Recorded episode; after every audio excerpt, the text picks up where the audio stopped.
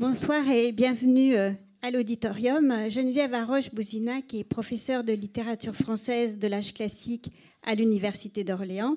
Elle est spécialiste des mémoires et correspondances du XVIIIe siècle. Elle est directrice de l'Épistolaire, la revue L'Air, association interdisciplinaire de recherche sur l'épistolaire.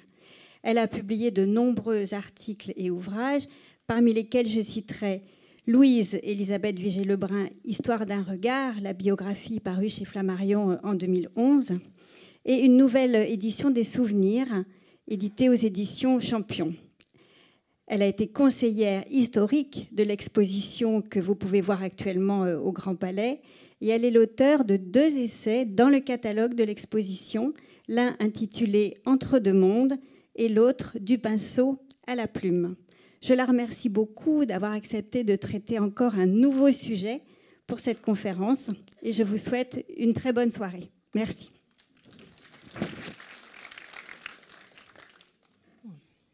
Eh bien, merci beaucoup. Euh, pourquoi parler d'amitié et pourquoi évoquer Vigée Lebrun et l'amitié alors qu'on pourrait parler de beaucoup d'autres sujets, comme sa relation avec les grands, ses voyages, sa vie familiale? Et lorsqu'Elisabeth Grassi m'a proposé cette rencontre à l'auditorium, j'ai immédiatement pensé à aborder ce sujet et je la remercie beaucoup de l'avoir accepté. Parce qu'il me semble que choisir la voie de l'amitié pour aborder l'univers magique de Vigée-Lebrun, c'est s'expliquer bien des mystères, c'est comprendre une des dimensions rayonnantes de son art. Tout se passe comme si l'artiste était doué d'une capacité à aimer son modèle, à l'accueillir pour mieux en reproduire les traits.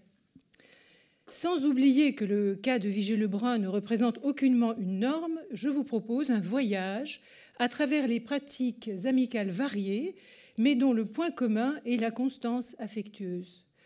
Ce sera également pour moi l'occasion de vous montrer quelques-unes des œuvres présentes ou absentes des cimaises de la belle rétrospective actuellement dans les salles.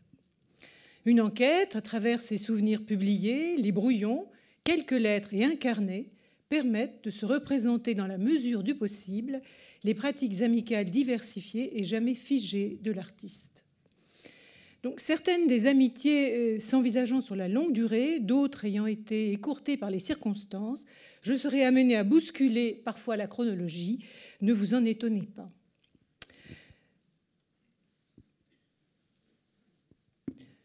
Tout d'abord, peut-être souhaiteriez-vous disposer de quelques éléments de contexte qui permettront de situer la pratique amicale de Vigée dans le siècle. Tout au long du XVIIIe siècle, dans la littérature comme dans les usages, la relation de complémentarité entre amitié et amour est soulignée. Les conditions du bonheur se trouvent réalisées entre une maîtresse et un ami, un trio charmant. Les correspondances des philosophes, Diderot, Voltaire et ses amis, en fournissent de très nombreux exemples. On ne fait ainsi que prolonger une veine déjà suivie par Perrault dans ses dialogues de l'amour et l'amitié, mais en expérimentant cette configuration au jour le jour. Pour la génération née en 1755, sous le règne de Louis XV, les arts avaient en effet répandu l'image idéalisée d'une relation de complémentarité entre amour et amitié, et la poésie, comme les arts figuratifs, s'emploient à divulguer cette alliance. Quelques exemples suffiront à en poser les prémices. Sous l'influence de Madame de Pompadour, maîtresse de Louis XV, la valeur de l'amitié vient au secours de celle de l'amour, à un moment où la maîtresse royale doit laisser la place à des femmes plus jeunes auprès du monarque. Elle se fait représenter par Pigalle en statue de l'amitié pour le jardin de Bellevue en 1753. Et en outre, elle commande au même sculpteur un groupe représentant l'amitié, l'amour embrassant l'amitié en 1758. L'amour désarmé se laisse consoler par l'amitié. Ô divine amitié, le temps qui nous outrage, loin de briser tes nœuds, les serre chaque jour, veux-tu donc toute seule avoir cet avantage et n'y diras-tu point ton secret à l'amour? La relation entre l'amour et l'amitié est présentée soit sous forme d'alliance, soit sous forme de rivalité. Et cette différence se cristallise autour de la notion de durée. Et voici par exemple des vers qui sont placés, gravés sur le piédestal d'un groupe qui a disparu, euh, euh, s'intitulant L'amitié enchaînant le temps. Hein, euh, attendez, pardon. Donc c'est voilà, c'était celui-ci. Pardon, j'ai décalé la diapositive. Donc c'est celui-ci. Et donc voici maintenant une, allégorie de l'amour et de, ah, l'amour et l'amitié. Une autre. Et l'exemple suivant nous rapproche de Vigée-Lebrun dans la mesure où il s'agit d'une inscription de Vatelet euh, dans d'une inscription située. Oh, je, je, suis désolée, j'espère qu'on n'aura pas. Dear visitor, the person who lost the blue bag Longchamp at the exhibition of Vigée Lebrun, can you please present so quickly at the cash desk of Vigée Lebrun? Thank you. Bon, alors. Donc c'est pas mon sac hein, pour l'instant. Donc je reviens à, à cette allégorie. Euh, une allégorie, donc il s'agit d'une inscription de Vatelet, le, graveur, hein, qui se trouvait euh, dans les bosquets de Moulin-Joly. Visitor, the blue, bag Longchamp at the exhibition of Vigée Lebrun, can you please present at the cash desk of Vigée Lebrun? Thank you. Est-ce qu'on peut, on peut pas euh, couper ce message par hasard? Donc voici donc euh, cette inscription qui se trouvait dans les bosquets de Moulin-Joly. Donc euh, euh, je, vous, avez eu le temps de, la lire. Et un dernier exemple qui, est, qui se trouve situé dans le domaine du prince Henri de Prusse à Reinsberg, où la voyageuse découvre au détour d'un chemin une pyramide où un monument était un temple dédié à l'amitié et une colonne au bas de laquelle sont les, des vers en l'honneur du dévouement et de la mort généreuse de Malzerbe. Je n'aurais pas connu le cœur noble et bon du prince Henri que ce trait me l'aurait fait connaître. Donc, euh, bref, euh, l'amitié est à la mode vers le milieu du siècle et est évoqué également un sentiment qui est le sentiment de sympathie, et ce, sous l'influence de la philosophie écossaise, Smith et Hume, que l'encyclopédie vulgarise. C'est le chevalier de Jaucourt qui va rédiger l'article Sympathie dans l'encyclopédie et la métaphore de l'accord des âmes qui vibrent au son d'un même accord instrumental illustre l'harmonie des âmes. C'est donc dans ce contexte favorable à l'éclosion de l'amitié que Vigée Lebrun noue ses premières relations et sa vie est placée sous le signe de rencontre que sa carrière de portraitiste puis ses voyages ont multiplié. Donc Voici maintenant euh, la façon, les différentes façons dont on peut envisager les pratiques amicales, les pratiques amicales chez, l'artiste. Sa spécificité d'artiste fait qu'elle ne dispose pas d'un seul langage, mais celui de la parole ou de l'écriture, mais aussi de son pinceau. Portraiturer une personne implique d'être attentif à son modèle, de l'écouter, de le faire se détendre, toutes sortes de prolégomènes susceptibles de laisser s'établir un lien de confiance. Vigée Lebrun met son intuition au service et, son sens de l'observation au service de son art, mais aussi à la découverte du secret des âmes et des physionomies. Il est très caractéristique de remarquer que les portraits les plus émouvants et les plus tendres sont ceux. J'annonce le fin. Euh, je répète, fin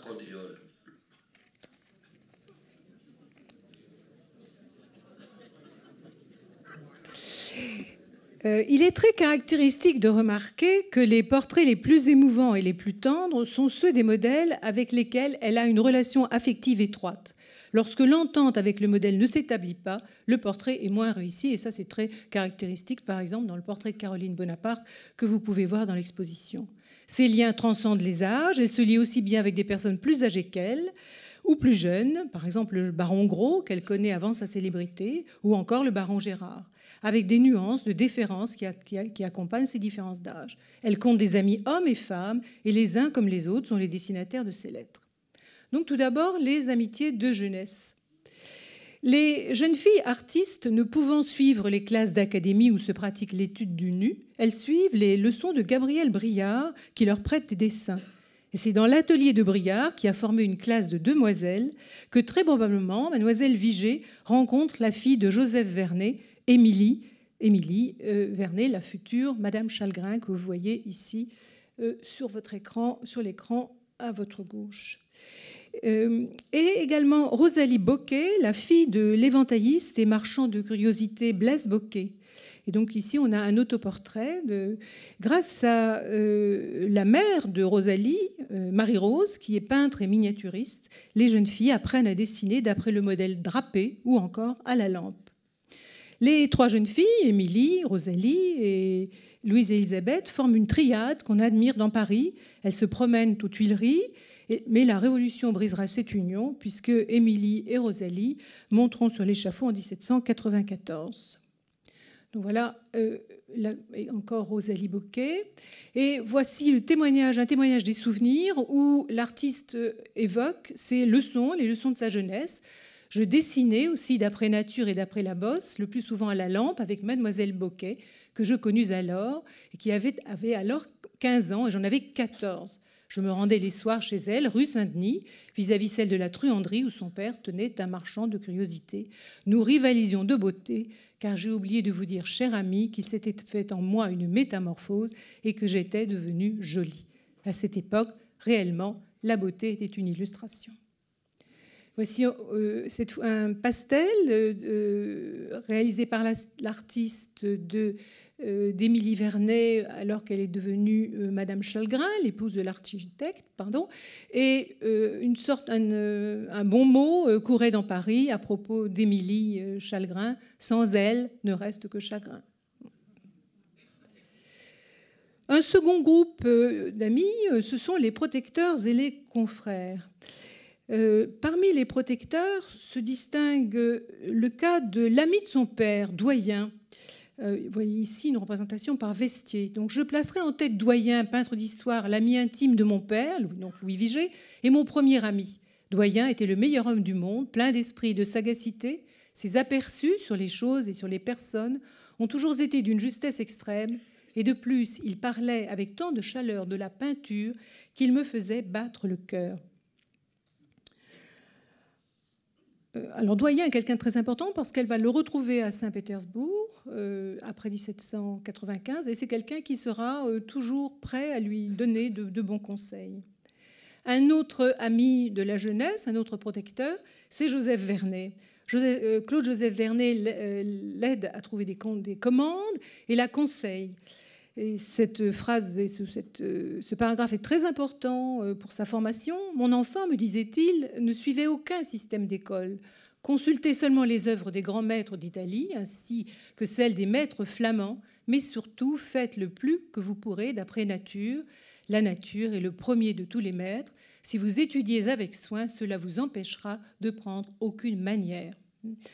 J'ai constamment suivi ses avis car je n'ai jamais eu de maître proprement dit. Donc a-t-elle noté euh, quelques lignes après euh, ce souvenir de, euh, de, de, doyen? Donc ici c'est un portrait de pardon, c'est un portrait de Vernet par l'artiste. Deuxième groupe parmi ces protecteurs et conseillers, ce sont les confrères. Euh, sa spécificité de femme artiste lui fait accéder à la compagnie masculine d'une façon autre que mondaine. L'Académie de Saint-Luc, où Louise-Élisabeth Vigée pénètre en 1774, est une corporation qui rassemble peintres et sculpteurs et où les hommes sont surreprésentés. De même qu'à l'Académie royale de peinture qu'elle intègre en 1783. il est naturel, le travail de l'artiste étant inséparable d'une pratique d'échange, qu'elle dialogue avec ses confrères masculins. Sources, modalités techniques de la préparation des supports et des couleurs, dialogue autour d'une composition font l'objet des conversations. L'un des critères de choix euh, de ces, amitiés, euh, de ces amitiés est aussi l'aptitude à parler peinture, le partage des admirations, la connaissance du travail des maîtres anciens et modernes est un objet important de l'attraction que Vigée Lebrun éprouve pour plusieurs de ses compagnons artistes donc, je voudrais évoquer tout d'abord Ménageau. Euh, donc, c'est un autoportrait. elle a relativement peu parlé de Ménageau dans les souvenirs. Elle l'évoque, euh, on verra un peu plus dans quelques images plus loin, au moment de son voyage à Rome.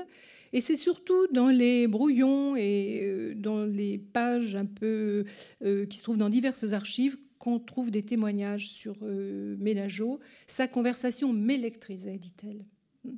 Peu de peintres ont été si connaisseurs que lui, c'était l'homme de ma société qui avait le plus de charme.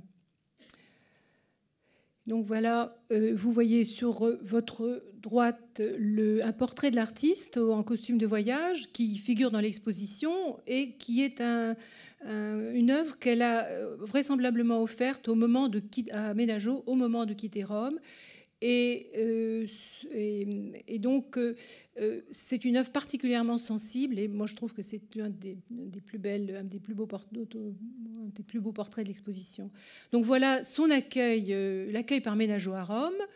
Notre directeur, euh, Monsieur Ménageau, vint à ma voiture. Je lui demande l'hospitalité jusqu'à ce que j'ai trouvé un logement. Et voilà qu'il me donne aussitôt un petit appartement où ma fille et sa gouvernante sont logées près de moi. De plus, il me prête 10 louis pour que je puisse achever de payer mon voiturin. Voilà un détail. Ménageau lui fait découvrir Rome. Donc, euh, vous voyez, ici euh, une petite huile sur papier de Simon Denis, qui était euh, un protégé de Jean-Baptiste Pierre Lebrun et qui vivait à Rome.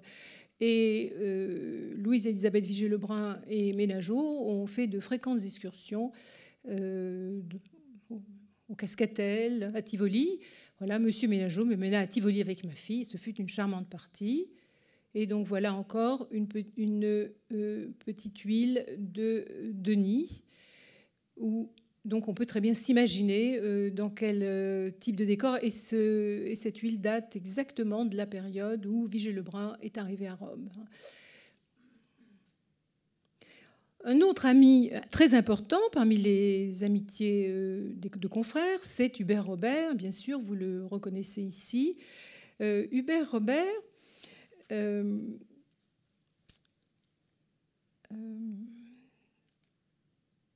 dont la devise que vous voyez à l'écran, Dum Spiro Spero, euh, tant que je respire, j'espère, évoque bien la belle énergie dont il faisait preuve.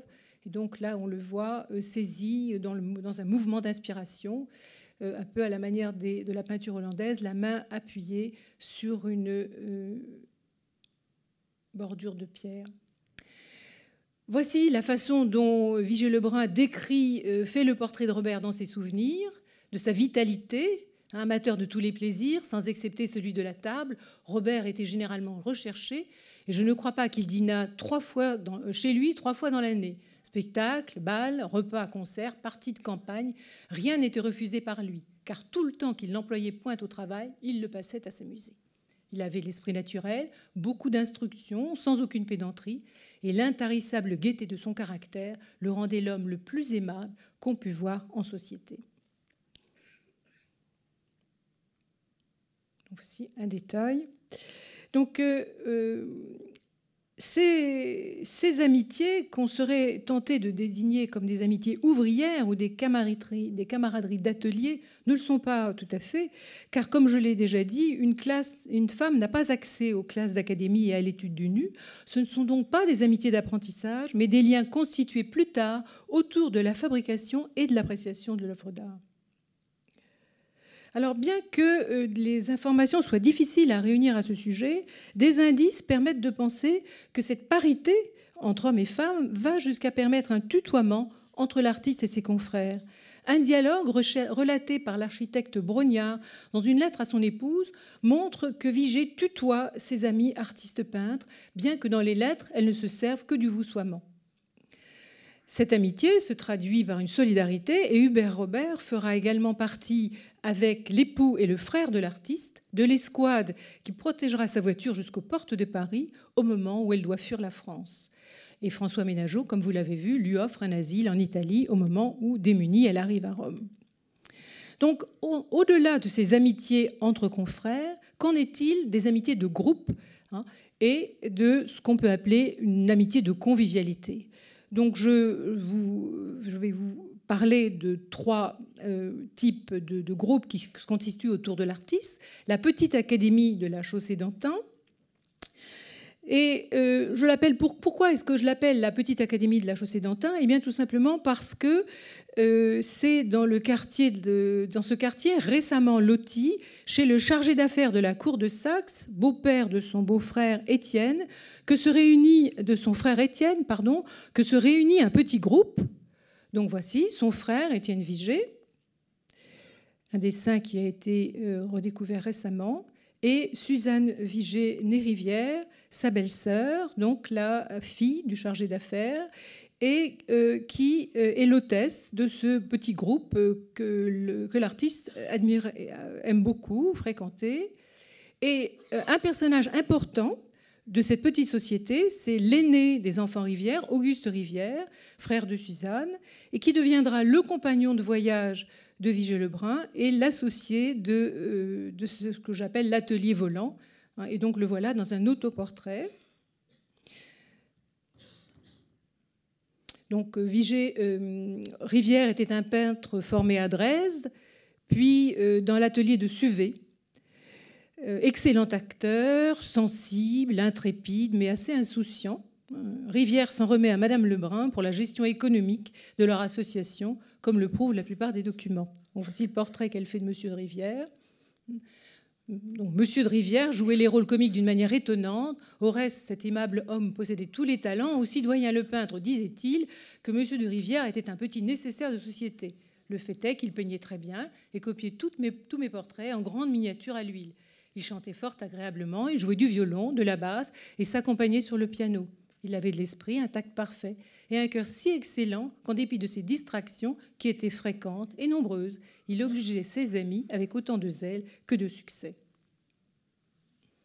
Donc voilà encore un, portrait de Rivière euh, plus tard, à la, fin de, sa vie, donc qui, euh, à 60 ans, avait l'air euh, d'en avoir 30. Bon, on lui demander la recette.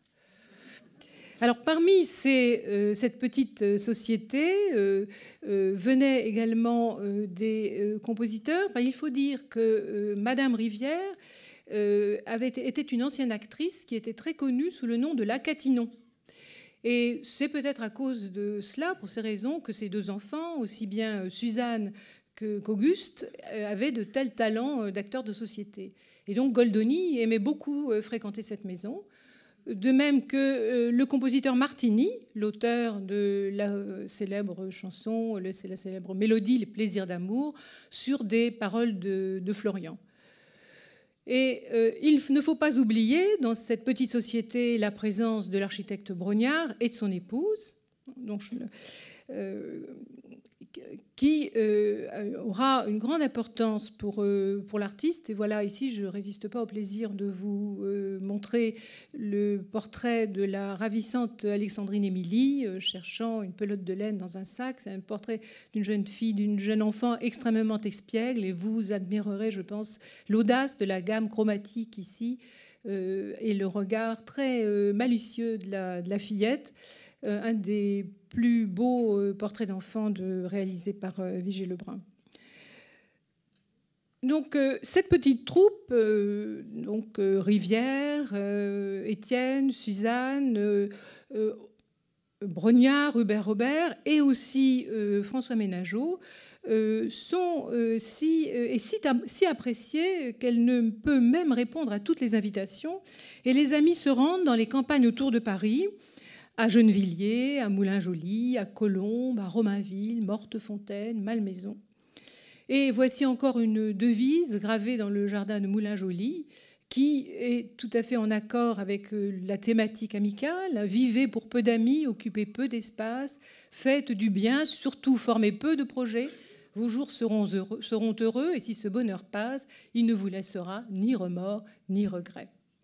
Donc quelques vues euh, de, ce moulin joli euh, pour vous montrer le cadre dans lequel se réunissent les amis. Donc vous voyez ici un portrait de Vatelet euh, par Greuze hein, et une petite aquarelle du pont de Moulin-Joli. Il y avait un véritable moulin qui était encore en, usage au moment où Vigée Lebrun se se rendait dans cette magnifique propriété propriété de, que euh, Vatelet avait mis au nom de sa compagne, euh, Marguerite Lecomte.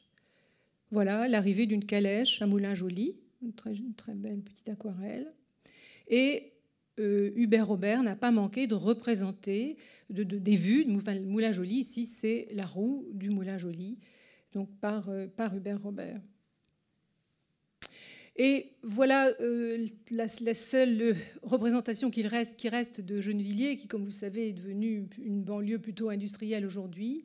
Mais voilà, à Gennevilliers, euh, on s'amusait beaucoup. Le comte de Vaudreuil, le brun, le poète, le chevalier de Coigny, si aimable et si gai, Brognard, Robert, Rivière et mon frère faisaient toutes les nuits des charades et se réveillaient mutuellement pour se les dire. On n'engendrait pas du tout la mélancolie dans ces euh, résidences, dans, ces euh, petits voyages. Alors autour de ce petit noyau d'amis gravite un cercle un peu plus large que j'appellerais les amis des arts. Les amis des arts, c'est-à-dire les connaisseurs sur qui l'effet bohème de ce, groupe d'artistes agit comme un aimant et qui ont le désir de s'intégrer à ce cercle dans lequel les rapports de hiérarchie sont en apparence effacés. L'artiste cite par exemple le cas d'un duc qui s'assied par terre dans son salon faute de siège. Et ce sera aussi le cas de Calonne, pour qui le nom de protecteur conviendrait mieux. Ce dernier s'entiche du vocabulaire artiste qu'il cherche à imiter. Par exemple, on trouve dans ses lettres l'emploi des termes comme papilloter. Et donc euh, des rapports euh, différenciés d'admiration commune alors voilà, ça c'est le ciel. Bon, je vais revenir en arrière. Euh, d'admiration commune et de clientèle se tisse. Et Calonne appelle Vigée Lebrun mon cher petit confrère. Donc voici le ministre Calonne. Et un bon mot de Mademoiselle Arnoux, qui était célèbre pour ses euh, jeux d'esprit, ses traits d'esprit. Peu de temps avant la Révolution, dit-elle, dit, dit Vigée Lebrun, je fis le portrait de Monsieur de Calonne et je l'exposais au salon de 1785. J'avais peint ce ministre assis et jusqu'à mi-jambe, ce qui fit dire à mademoiselle Arnoux en le regardant, Madame Lebrun lui a coupé les jambes afin qu'il reste en place. Alors également un autre personnage très important de, ces, parmi ses amis des arts, eh bien c'est le comte de Vaudreuil, qu'on surnomme l'enchanteur, et par euh, ricochet, on surnommait Vigée Lebrun la fée la fée et l'enchanteur. Alors, euh, l'artiste fait un portrait extrêmement élogieux du comte de Vaudreuil. Euh, le comte de Vaudreuil avait beaucoup d'esprit, mais on était tenté de croire qu'il n'ouvrait la bouche que pour faire valoir le vôtre, tant il vous écoutait d'une manière aimable et gracieuse. Soit que la conversation fût sérieuse ou plaisante, il en savait prendre tous les tons, toutes les nuances, car il avait autant d'instruction que de gaieté.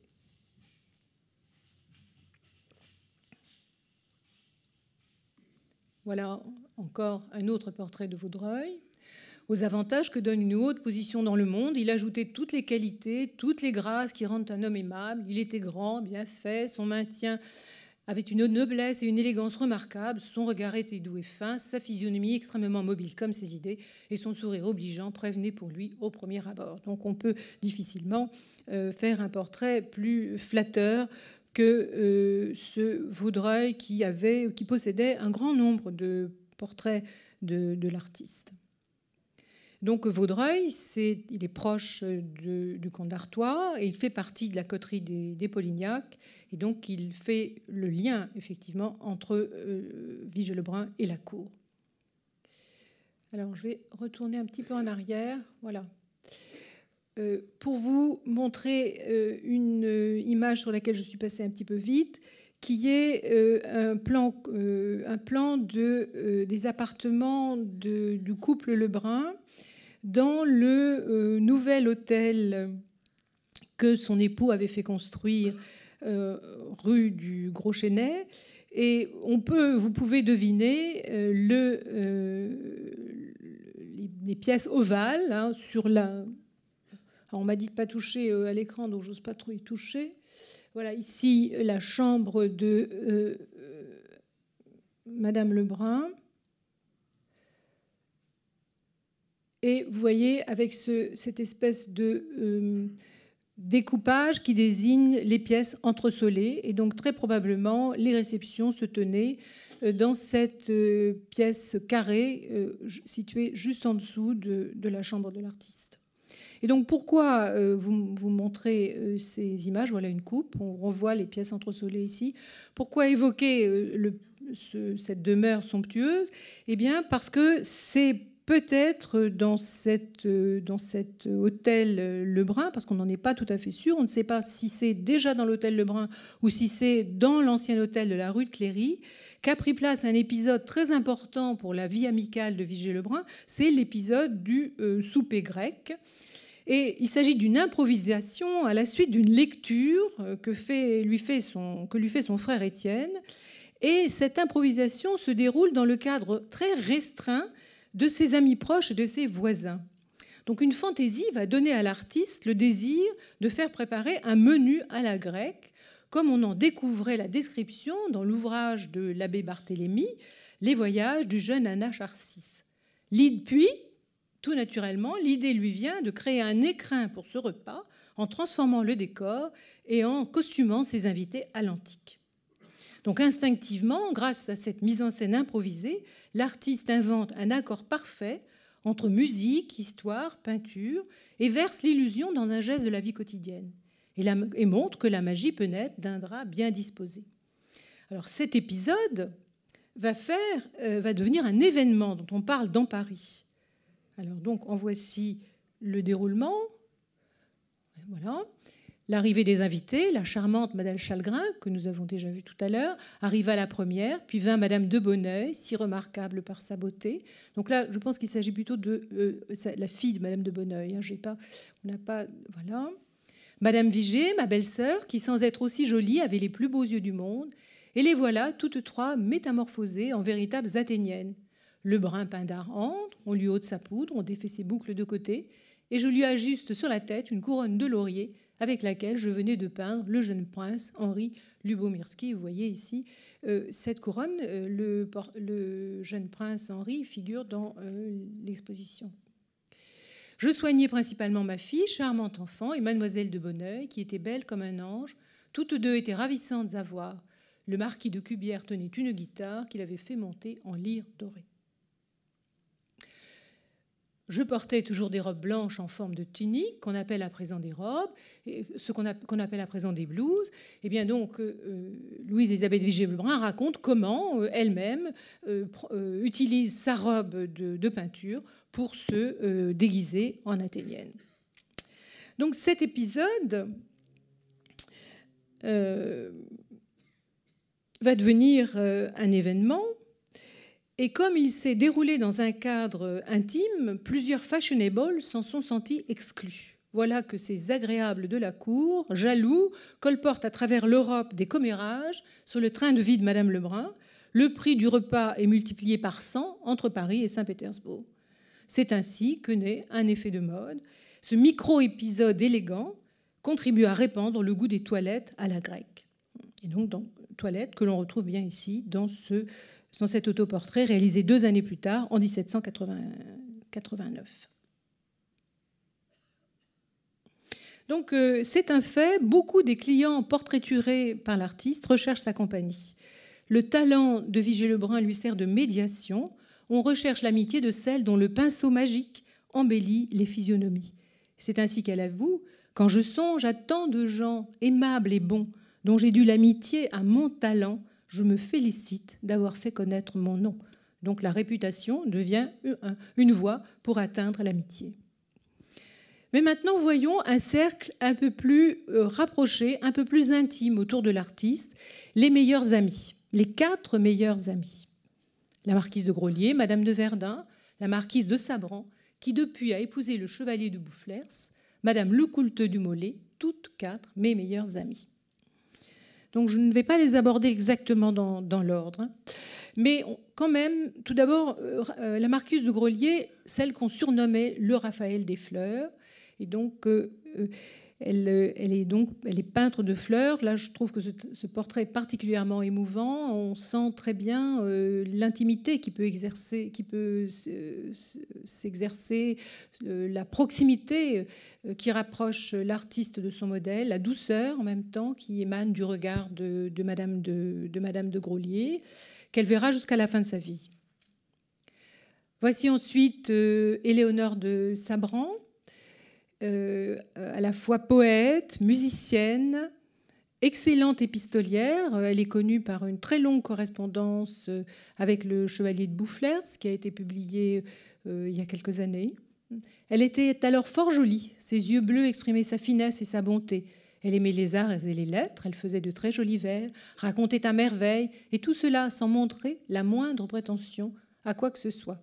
Madame de Sabran était une des, femmes que je voyais le plus souvent, que j'allais chercher et que je recevais chez moi avec le plus de plaisir. Près d'elle, on n'a jamais connu l'ennui.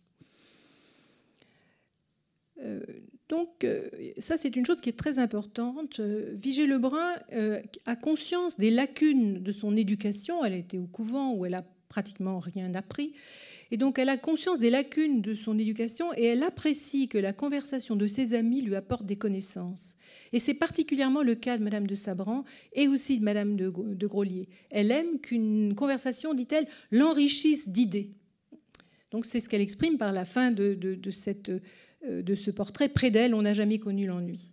Alors une autre, euh, voilà, voilà un poème de Madame de Sabran que j'ai voulu vous, vous faire partager et qui est également un poème sur l'amitié. Pourquoi l'amour est-il donc le poison et l'amitié le charme de la vie? C'est que l'amour est fils de la raison et de la folie et l'amitié fille de la raison. Donc là, ça c'est une thématique extrêmement classique. Hein. Alors voilà, en revanche, une, autre de ses amies, euh, moins, moins, moins lettrée, plus coquette, Madame Dumollet, était une jolie femme très à la mode. Son esprit n'électrisait pas. Vous voyez, ça c'est le critère. Elle électrise ou elle n'électrise pas. Son esprit n'électrisait pas, mais elle comprenait celui des autres avec intelligence. Une façon très aimable de dire que finalement, Madame Dumollet n'avait pas beaucoup de conversation. Euh, euh, Madame Dumollet est importante dans la mesure où c'est elle qui possédait le domaine de Malmaison. Et euh, à, Malmaison, Vigée venait très souvent et elle, elle rencontrait le poète de Lille. Et il y avait une convention lorsqu'on se promenait dans les jardins de Malmaison la voilà. Madame Dumollet aimait beaucoup à, se promener toute seule, et j'ai été parfaitement de son goût, en sorte qu'il était convenu que l'on tiendrait une branche de verdure à la main si l'on ne désirait pas se chercher ou s'aborder. Voilà un code facile que je vous conseille. Ne voulez pas qu'on vous dérange. Donc voilà, euh, je voulais, j'ai placé aussi un détail euh, qui permet de, voir euh, la finesse euh, des explications du, pinceau de Vigée Lebrun. Et c'est très probablement ici une, une tenue préparée par Rose Bertin. Donc vous voyez ici ce voile avec des pastilles d'or. Elle a une tenue extrêmement sophistiquée. Si vous la comparez par exemple à la tenue très simple la robe de coton de Madame de Sabran. Hein. on n'est pas du tout euh, dans le même, ou même de Madame de Grolier, hein, qui est d'une grande simplicité. Euh, Geneviève Le Couteau du Mollet est vraiment extravagante. Mais c'était une femme que Vigée appréciait, que Elisabeth Vigée appréciait beaucoup. Alors, parmi, grâce à ces quatre amis, eh je peux aborder un autre, aspect de la relation amicale chez Vigée Lebrun, c'est celle du duo amical. Alors, dans ces, euh, lettres et dans ses souvenirs, euh, Vigée Lebrun ne fait pas allusion à cette amitié à la mode que Madame Campan nomme l'amitié des inséparables. D'après le nom, de, je cite, de ces oiseaux rose-gorge, hein, de ces oiseaux rose-gorge dont les volières de Versailles contenaient des espèces. À l'exemple de la reine et de Madame de Polignac, quelques dames avaient leur inséparable. Ce lien était marqué par la possessivité et l'exclusivité. Un autre exemple, le portrait réalisé en 1787, la même année que le portrait de la reine et ses enfants, qui représente la marquise de Pesé et la marquise de Rouget. Et donc, vous voyez que ce portrait, qui est une composition assez complexe, qui a été très loué au salon pour son aspect brillanté, eh bien, euh, ce portrait euh, chante les louanges du sentiment amical entre la marquise de Pesé et la marquise de Rouget, mais également du sentiment maternel, hein, puisque la marquise de Pesé désigne euh, les, enfants de son ami en même temps qu'elle place la main sur son épaule. Donc voilà une sorte d'hymne à cette amitié inséparable. D'ailleurs, sauf erreur, ces deux amis se fâcheront un peu plus tard. Donc, Vigée Lebrun se situe dans une conception beaucoup plus ouverte de l'amitié et elle n'emploie jamais ce terme euh, d'inséparable qu'elle ne pouvait ignorer. mais ceci ne l'empêche pas de nourrir un lien dilectif de meilleure amitié avec Madame de Verdun, sa première amie, celle qu'elle appelle sa première amie. Madame de Verdun peut être citée pour son esprit à la fois si fin et si naturel, la bonté, la gaieté de son caractère la faisait rechercher généralement, et je puis regarder comme un bonheur de ma vie qu'elle ait été ma première et qu'elle soit encore ma meilleure amie. Alors malheureusement, aucun des portraits de Madame de Verdun ne figure dans, euh, dans l'exposition. Celui-ci est passé en vente il n'y a pas très longtemps. Et en voici un autre euh, deux des quatre portraits euh, que Vigée Lebrun, deux des portraits connus que Vigée Lebrun a réalisés de son amie. Et là, cette fois-ci, vous voyez qu'elle la représente avec une formule qu'elle utilise assez souvent, la formule en costume de bergère. On voit ici Guichette, hein, la fille de Madame de Polignac, et Madame Elisabeth avec ce même type de costume. Donc, euh, Madame, sur ce lien d'amitié le plus durable de sa vie, euh, on ne dispose d'aucun document autre que le témoignage de l'artiste. Aucune lettre à ce jour n'a été retrouvée et pourtant je suis certaine qu'une correspondance importante a dû être échangée entre les deux femmes. Mais d'après des indices externes, j'ai pu euh, supposer qu'à 14 ans déjà, euh, Madame de Verdun et Vigée Lebrun sont déjà amies. Et cette amitié va durer jusqu'au grand âge, au décès de Madame euh, de Verdun, l'artiste a 82 ans. Donc voilà une amitié qui a duré euh, très longtemps. Lorraine, d'origine lorraine, comme la mère de l'artiste Jeanne Messin, présente au moment important, Anne-Catherine est là pour assister Louise-Élisabeth à la naissance de sa fille. Elle partage ses souffrances. Elle est là au moment de la triste fin de Julie. C'est elle qui a le courage de lui annoncer sa disparition. Elle est dans le secret de son inavouable maladie. Et c'est elle qui est la principale dépositaire des secrets de Vigée Lebrun qu'elle n'a jamais trahis. Et donc, c'est avec elle que le lien de confiance est le plus étroit et le plus durable.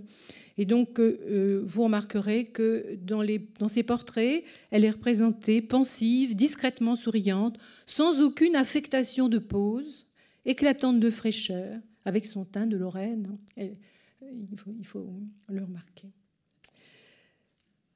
Donc, voilà, Madame de Verdun.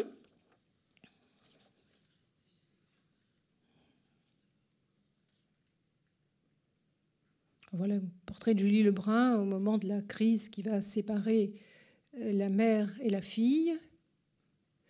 Alors maintenant, un autre moment de la, vie de l'artiste, c'est euh, son passage, son séjour en Russie. Euh, durant son long exil, 13 années d'absence, dont 6 années en Russie, l'artiste va former d'autres amitiés qu'elle va cultiver de manière nuancée. En Russie, elle n'arrive pas dans un terrain complètement inconnu, puisqu'elle retrouve son ami doyen, qui enseigne à l'Académie de Saint-Pétersbourg depuis 1792. Et elle a rencontré à Vienne plusieurs familles russes, comme les Tchernitchev et les Stroganov.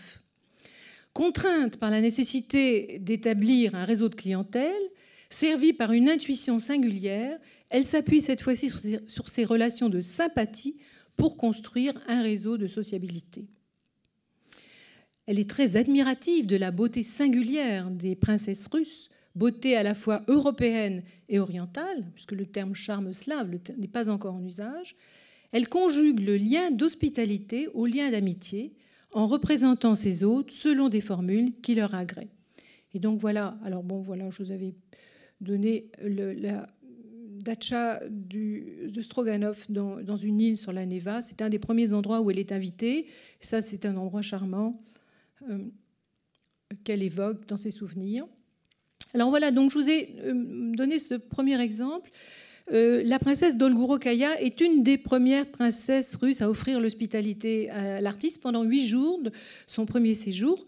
Et j'ai placé en regard ces deux images pour vous montrer comment Vigée réutilise une formule, celle de Lady Hamilton en Sibylle, que vous avez vue dans l'exposition, pour euh, représenter cette fois-ci la princesse de Rocaya avec un cahier de musique italienne. Donc on voit bien ici que, que la formule a été choisie par le modèle, euh, mais bien sûr avec des, avec des nuances.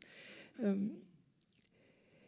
Alors le second, euh, le second lien d'amitié qu'elle va nouer euh, à Saint-Pétersbourg, c'est le cercle d'Elisaveta Alexeyevna, qui est euh, l'épouse du futur Alexandre Ier.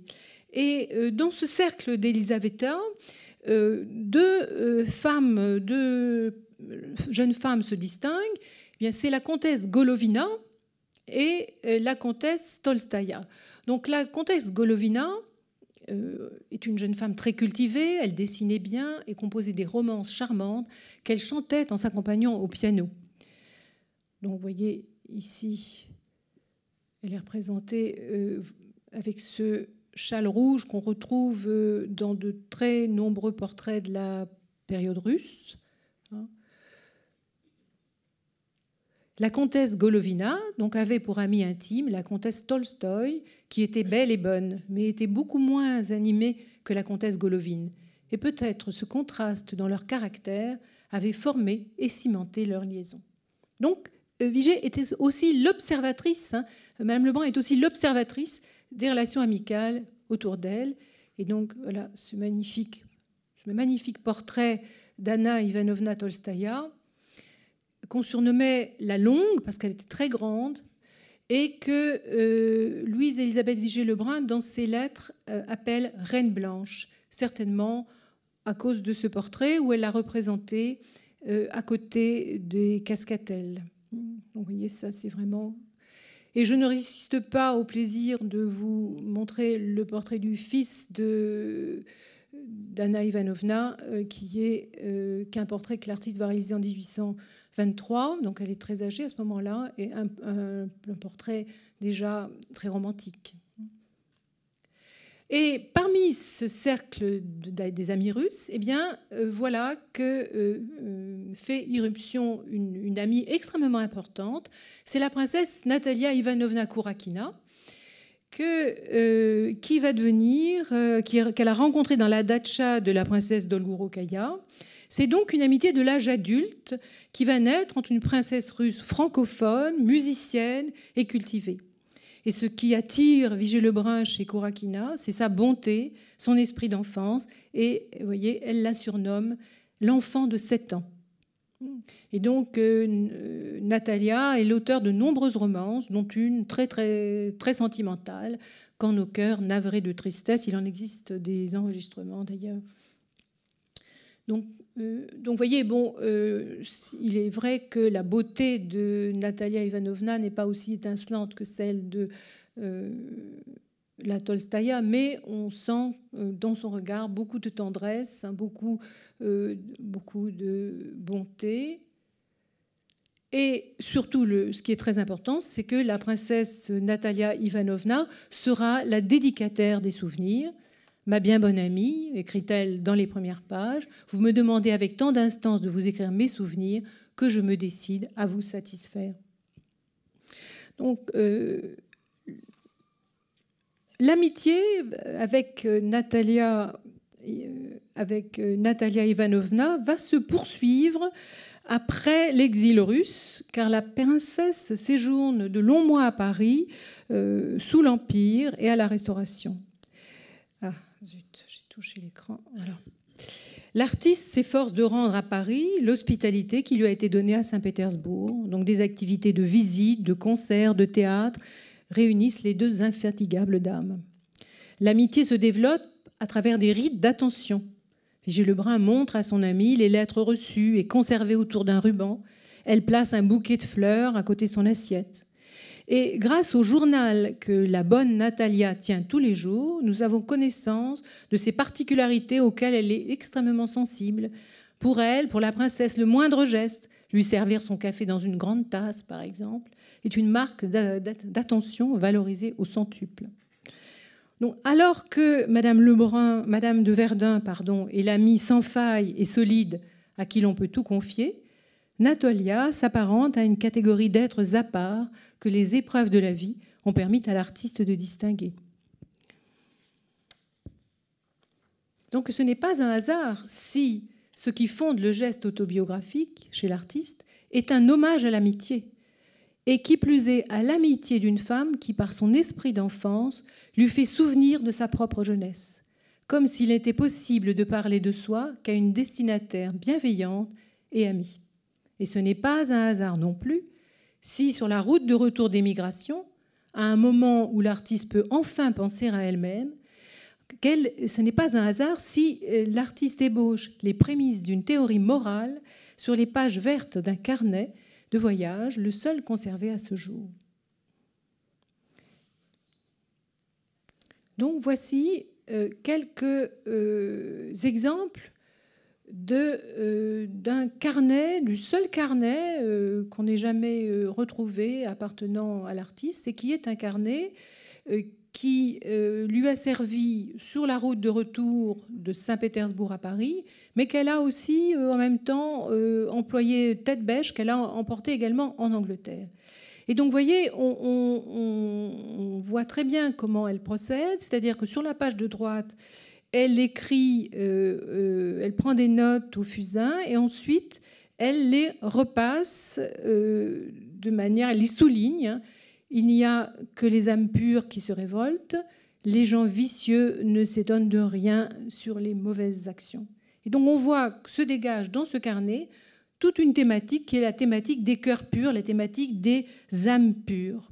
Donc, après plusieurs épisodes qu'elle a vécu comme des trahisons, elle distingue deux types de caractères, les âmes pures et les, les âmes dissimulées. Donc, euh, voilà. Encore un exemple. Ici, vous voyez, on voit très bien comment elle procède. Donc, sur la route, probablement avec un crayon qu'elle a dans sa poche, elle écrit quelques lignes et le soir, à l'étape, elle les repasse à l'encre de Chine. On peut être bon, alors c'est dans son orthographe, hein. on peut être bon sans être doux, on peut avoir de la douceur dans l'intimité et le commerce de la vie et n'avoir point un bon caractère. Cette douceur n'est souvent qu'une dissimulation soutenue et qui tient de la fausseté. Il vaut bien mieux pour la sûreté de la brusquerie de la vie, un caractère brusque et franc qui doit établir la confiance, seul lien intime de l'amitié. Donc vous voyez, bon, il n'y a pas de ponctuation, il y a beaucoup de ratures, mais euh, donc là, on est devant une sorte de premier jet finalement. C'est donc dans le recul pris sur la route de retour de Russie, voyageant véritablement entre deux mondes, que l'artiste analyse l'esprit de l'amitié. Donc cet artiste que l'historiographie a souvent représenté comme mondaine, voire superficielle, dans le fond de son cœur, a préféré aux sociabilités mondaines la franchise, parfois un peu rude, de l'amitié. Et donc sa vie a parfaitement rempli euh, le contrat, la définition proposée par Voltaire et que j'avais placée sur la première page du diaporama, hein, l'amitié, un contrat tacite entre deux personnes sensibles et vertueuses. Je vous remercie.